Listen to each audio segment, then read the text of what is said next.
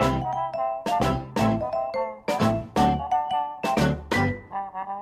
Um texto clássico com pitadas de humor e atualidade é a proposta que o humorista brasileiro Gregório do Vivier traz a Portugal numa digressão teatral. Neste ensaio geral conversamos com o ator, abrimos o novo livro da escritora Isabela Figueiredo, vamos ao cinema ver o filme do realizador Luís Moia sobre os músicos de rua do Porto. Mais à frente temos as sugestões de Guilherme de Oliveira Martins e um musical para toda a família que fala de ambiente. Seja bem-vindo ao ensaio geral.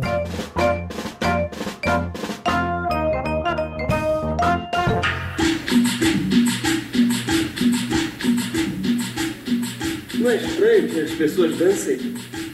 Às vezes eu paro para me perguntar qual é o sentido disso tudo.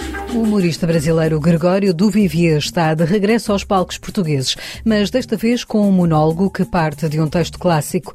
De 7 a 10 de dezembro, o ator vai percorrer várias salas nacionais com a peça Sísifo, um espetáculo que cruza a mitologia grega com o que do Vivier diz serem os absurdos do cotidiano incluindo a política brasileira. Sísifo é um espetáculo sobre, claro, o mito grego, não é? Foi o que deu origem ao espetáculo, só que ele vai muito além do mito. Ele tenta interpretar a nossa vida hoje, o nosso cotidiano hoje, à luz do mito grego. Ou seja, fala de redes sociais, mas fala também de política em alguma medida, né? no sentido que a democracia no Brasil ela é essa pedra que sempre rola ladeira abaixo, a gente tem que reerguê-la. Então, esses trabalhos repetitivos que a gente é obrigado a fazer. Então, a peça ela trata de vários personagens presos dentro de um ciclo, como estamos todos de alguma maneira. A psicanálise também ajuda a gente a entender isso, que todo mundo está preso em algum ciclo e a peça fala desses ciclos. A entrevista ao ensaio geral a partir do Brasil, antes de viajar para Portugal, Gregório Duvivier explica que Sísifo nasceu da vontade de trabalhar com Vinícius Calderoni, o diretor da peça,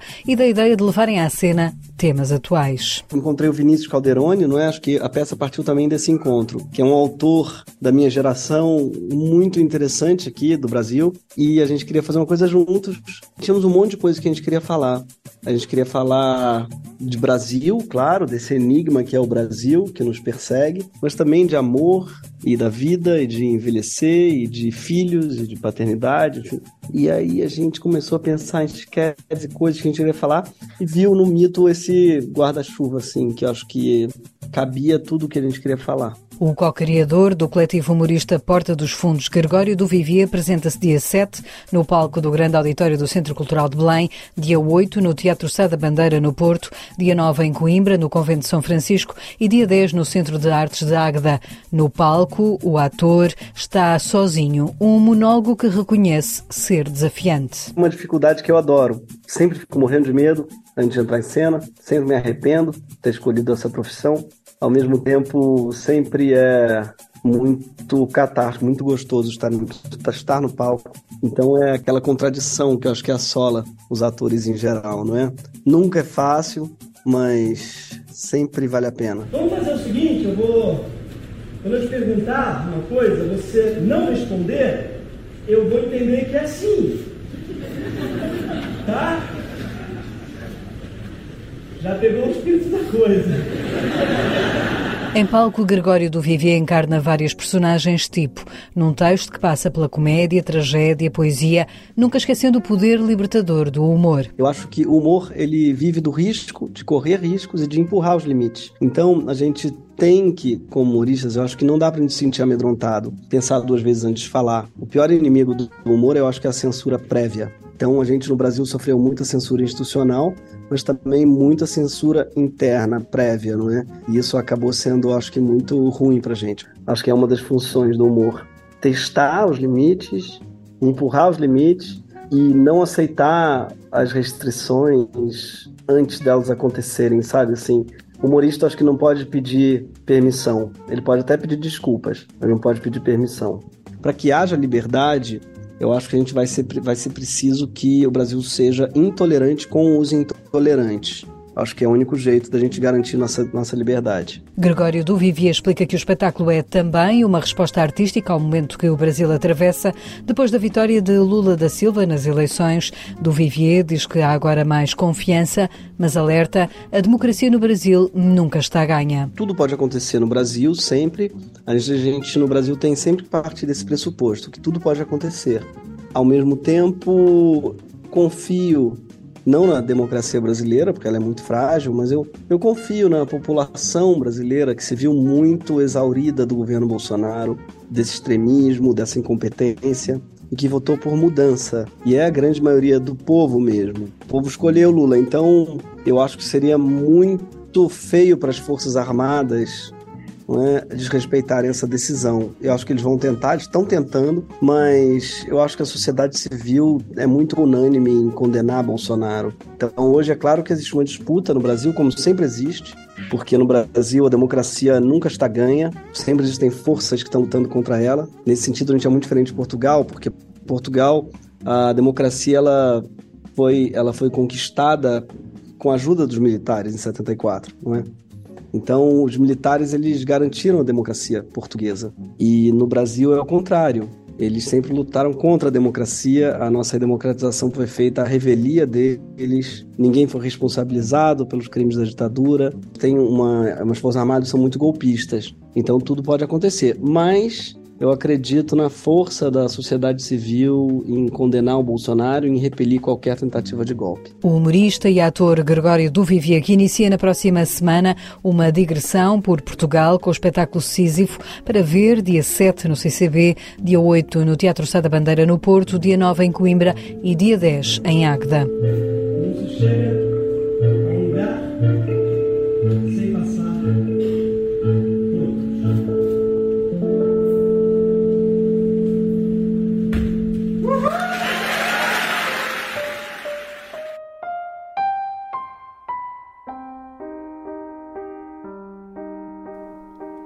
Depois de Cadernos de Memórias Coloniais e de A Gorda, a escritora Isabela Figueiredo está de regresso com um novo romance. Um cão no meio do caminho narra a história de José Firiato, um homem que vive sozinho à margem do ritmo normal da sociedade. Ao ensaio geral, a autora explica quem é este homem que recusa as regras e como é que ele sobrevive. O José Viriato, que é a personagem principal, para mim, é um homem que recusa levar a vida que nós todos levamos. Ou seja, aquela vida da engrenagem, a vida da máquina que nos faz muitas vezes trabalhar naquilo de que não gostamos, porque temos de pagar contas, temos de criar os filhos. E ele escolhe um caminho que não é um caminho fácil, porque é um caminho de liberdade e ele de facto alcança essa liberdade, mas para isso ele é obrigado a viver à margem, porque se ele recusa ter uma vida de trabalho, tradicional, convencional, no sentido, em, no sentido em que nós todos o temos ou o tivemos, como é que ele vai viver? Como é que ele vai comer? Como é que ele vai pagar a renda da casa?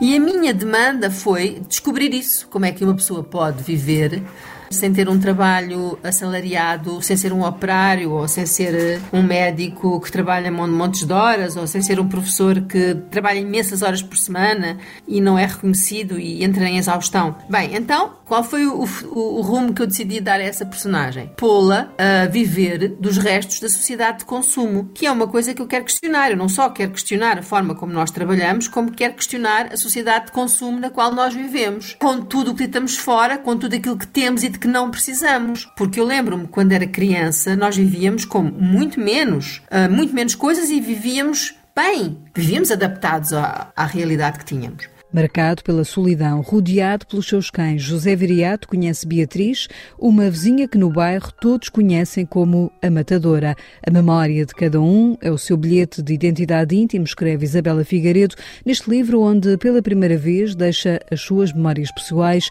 e ficciona. As duas personagens que se encontram nas páginas deste livro olham de forma diferente para as memórias que são deitadas ao lixo ou aquelas que carregamos na vida. Relativamente à sociedade de consumo, há dois tipos de lixo, sabes? Há, há o lixo que não tem valor algum, realmente, que as pessoas compram uh, sem necessidade, e estou-me a lembrar de objetos, roupas, uh, até tecnologia, coisas que há agora. Eu própria vejo, aliás, eu observei com muita atenção as pessoas que andam à cata de lixo.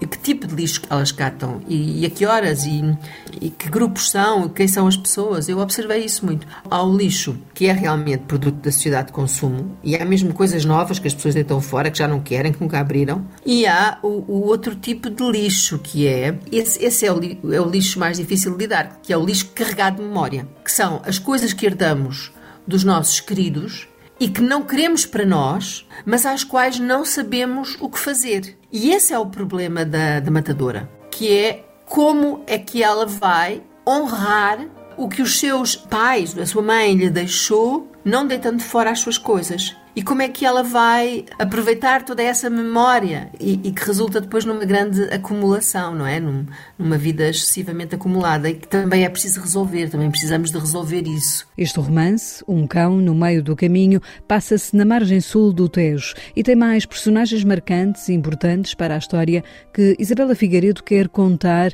para falar sobre a solidão das sociedades contemporâneas. A avó é uma personagem também muito importante para mim, a avó de José Viriato, porque é uma senhora de idade que vive sozinha e que representa muitas pessoas de idade que vivem sozinhas e, e representa muito a solidão dessas, dessas pessoas que, e eu quis resolver a solidão da, da avó do José Viriato, que é tão querida, eu gosto tanto dela. Quis pôr estas duas personagens em, em interação. Nos bastidores deste romance há um trabalho de observação, como se a escritora fosse uma esponja do mundo que a rodeia, neste caso, os subúrbios da cidade, onde ainda encontra a humanidade. Esse é o trabalho do, do, dos escritores e do, eu acho que é o trabalho dos artistas. Nós observamos, absorvemos e a seguir mostramos, mostramos aquilo que estamos a ver, para que os outros aí se reconheçam ou não. Mas sim, claro que é um trabalho de grande observação. Eu não me interessa estar num centro de cidade muito bonito se nesse centro de cidade não há de facto água para os pássaros ou se não há calor humano, sabes? Então eu sinto muito isso às vezes quando estou em Lisboa. Eu sinto que, que Lisboa perdeu imenso, perdeu imenso em calor humano, em vida em humanidade. E a minha margem sul, que é feia, que tem os prédios com as marquises, tem o caldo arquitetónico e tudo isso, ainda há gente, ainda há humanidade, ainda nos cumprimentamos, queremos saber da vida um dos outros e ainda temos uma malga d'água à porta para que os pombos possam beber no, no, no verão, sabes? E eu observo esses, esses pequenos gestos de gentileza, de generosidade que não me passam, não é? Eu observo-os e fico com eles para mim, porque é, é isso que, é, que me interessa na vida. Esse calor entre as pessoas e esse calor, essa comunhão entre nós e entre nós e os outros que não são humanos, mas que têm tanto direito a viver com dignidade como nós. Isabela Figueiredo, escritora de Um Cão no Meio do Caminho, que venceu há 15 dias em França, no Festival de Literatura Europeia de Cognac, o Prémio dos Leitores e que terá agora direito a uma residência literária na casa da escritora Marguerite Yourcenar.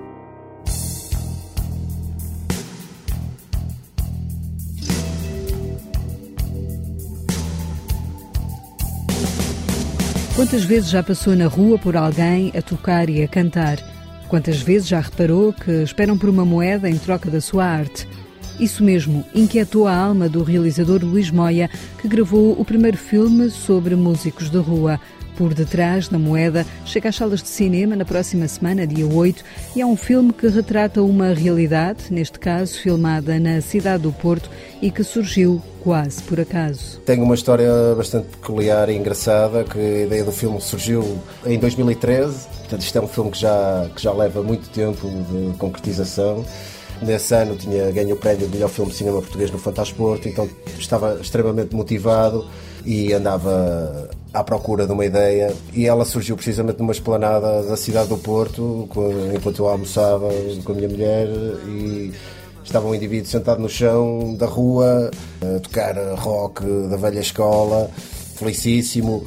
Não sei porquê, levantei-me e fui lá falar com ele e acabei por me sentar no chão com ele a conversar e acabamos os dois por ficar no chão, da rua a cantar um tema dos Pink Floyd e, e, surgiu a ideia dos músicos da rua. Luís Moia foi procurar estes artistas de rua e levou algum tempo a conquistar a sua confiança antes de pegar na câmara para filmar. O filme demorou cerca de 5 anos a ser realizado porque numa primeira abordagem eu não os abordei logo com a câmara, nem, apesar do meu tempo ser escasso, não é? enquanto trabalhador independente e freelancer, mas fiz todo um trabalho de pré-produção que foi ir para a rua com eles antes de sequer deles saberem que eu era realizador, portanto, e que fazia os meus filmes. Nenhum deles usava telemóvel, eu já sabia mais ou menos dos sítios em que eles paravam, ia pela rua fora à procura deles e sentava-me com eles no chão da rua a conversar, sentava-me com eles no chão da rua a cantar, ficava a buscar uma garrafita de vinho, ficava ali no convívio, pronto, até que se estabelecer uma relação de amizade e eles também passarem a conhecerem-me e gostarem de mim. E só mais tarde, depois de se estabelecer essa relação, e depois os músicos conhecem-se todos entre eles, portanto basta conhecer ali dois ou três que são os mais fortes ali da rua. Estamos a falar daquele músico que toca há 15, há 20 anos, que já são realmente a cara do Porto a partir daí depois é que eu os abordo no sentido, opa, e fazer, fazer um filme, estou a pensar fazer isto e tal. E foi assim que a coisa começou.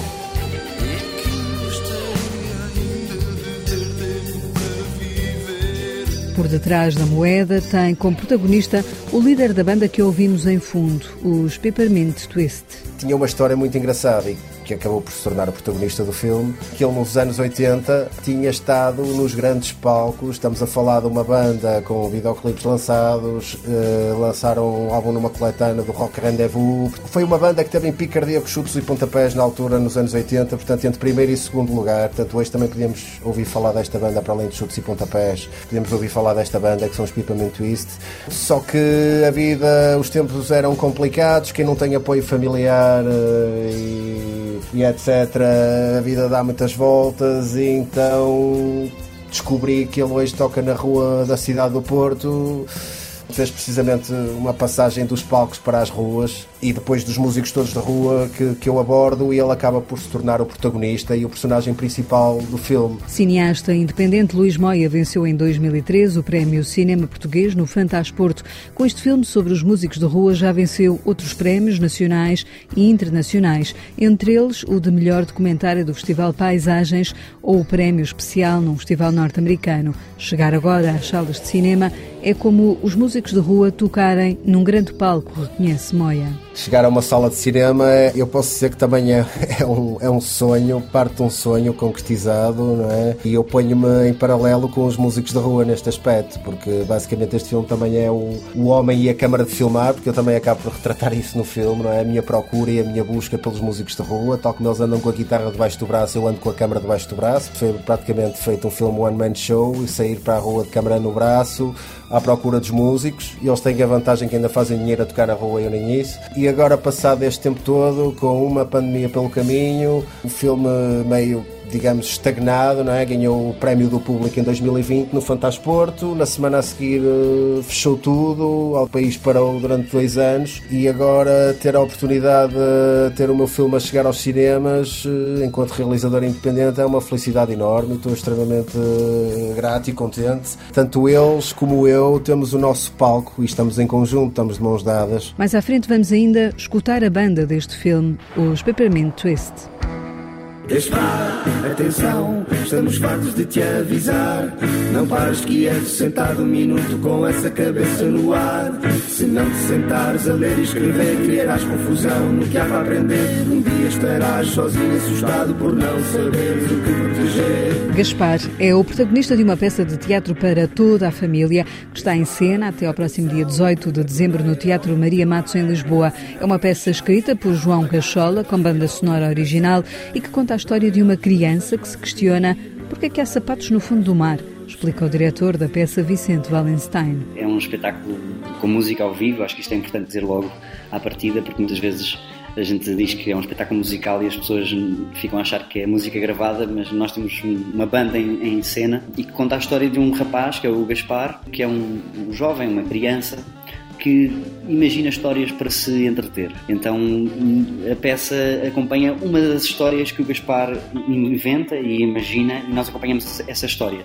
E nesse dia o Gaspar uh, imagina que cai pelo ralo da sua banheira e atravessa os canos do, do seu prédio, atravessa os canos e os esgotos da cidade até ir parar onde os esgotos vão dar, que é o fundo do mar. E quando chega ao fundo do mar, o Gaspar encontra milhares de sapatos no fundo do mar. E portanto a, a problemática nasce aí E esse é o problema com o qual ele vai ter que lidar ao longo de todo o espetáculo, é o que fazer com aqueles sapatos que não pertencem àquele lugar. Este musical para a infância fala de ecologia, das alterações climáticas e do impacto do homem no planeta Terra. Não estamos a dar nenhuma novidade quando dizemos que há, há um problema ambiental, mas queremos sim pô-los a pensar connosco sobre por que razão é que isto acontece, por que razão é que chegamos ao ponto em que chegamos, o que é que se pode fazer e, acima de tudo, também não ter a pretensão de, de querer fazer um espetáculo científico em que vamos dar as, as soluções para o futuro. Nós queremos é pôr os, as crianças a pensarem connosco e a pensarem depois do espetáculo com os pais e nas escolas o que é que podem fazer para ajudar e o que é que podem vir a fazer quando forem mais velhos também para ajudar. Até porque eles são a geração que mais vai viver na pele estes problemas. Este espetáculo da companhia As Crianças Loucas está em cena ao sábado às 4 da tarde e ao domingo às 11 da manhã, com duração de 50 minutos. A peça é para maiores de 6 anos. Por que há sapatos no fundo do mar?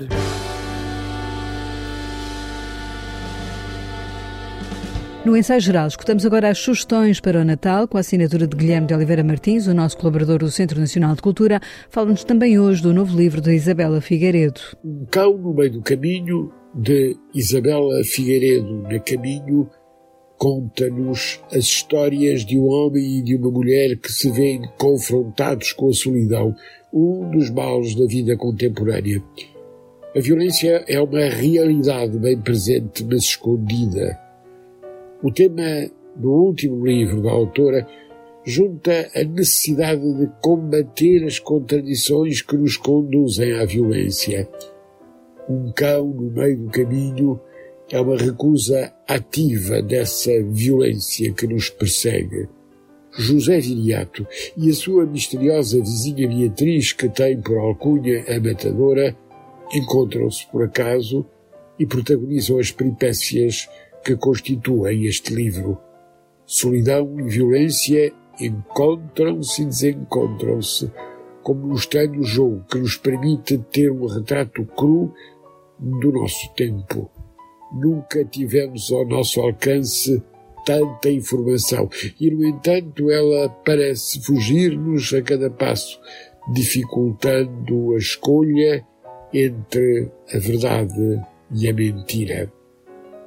Esta semana, Samantha Rose Hill esteve entre nós a apresentar Anna Arendt, uma biografia da Relógio d'Água.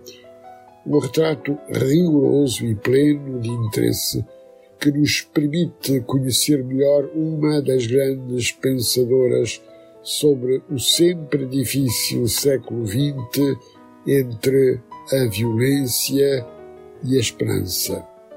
João Paulo Oliveira e Costa.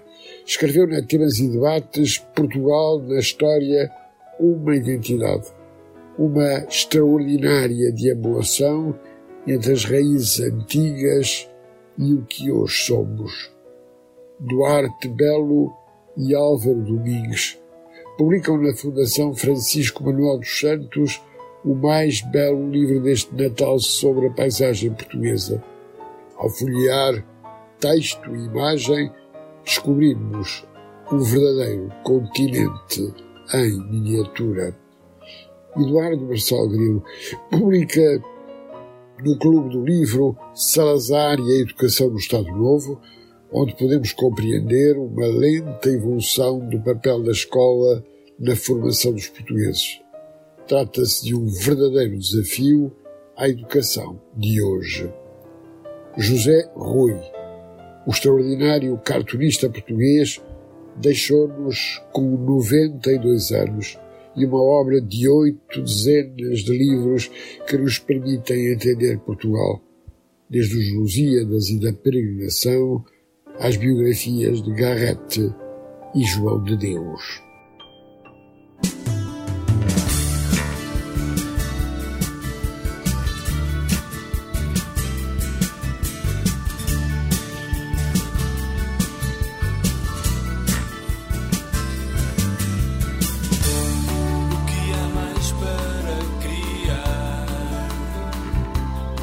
É com os Peppermint Twist, a banda dos anos 80 do protagonista do filme de Luís Moia, Por Detrás da Moeda, que com o antigo baixista dos Trabalhadores do Comércio Miguel Cerqueira criou este tema Frutos, que encerramos este ensaio geral de hoje, que teve sonorização de José Luís Moreira. Voltamos de hoje a oito dias com novas sugestões culturais para si. Até lá, boa noite e bom fim de semana.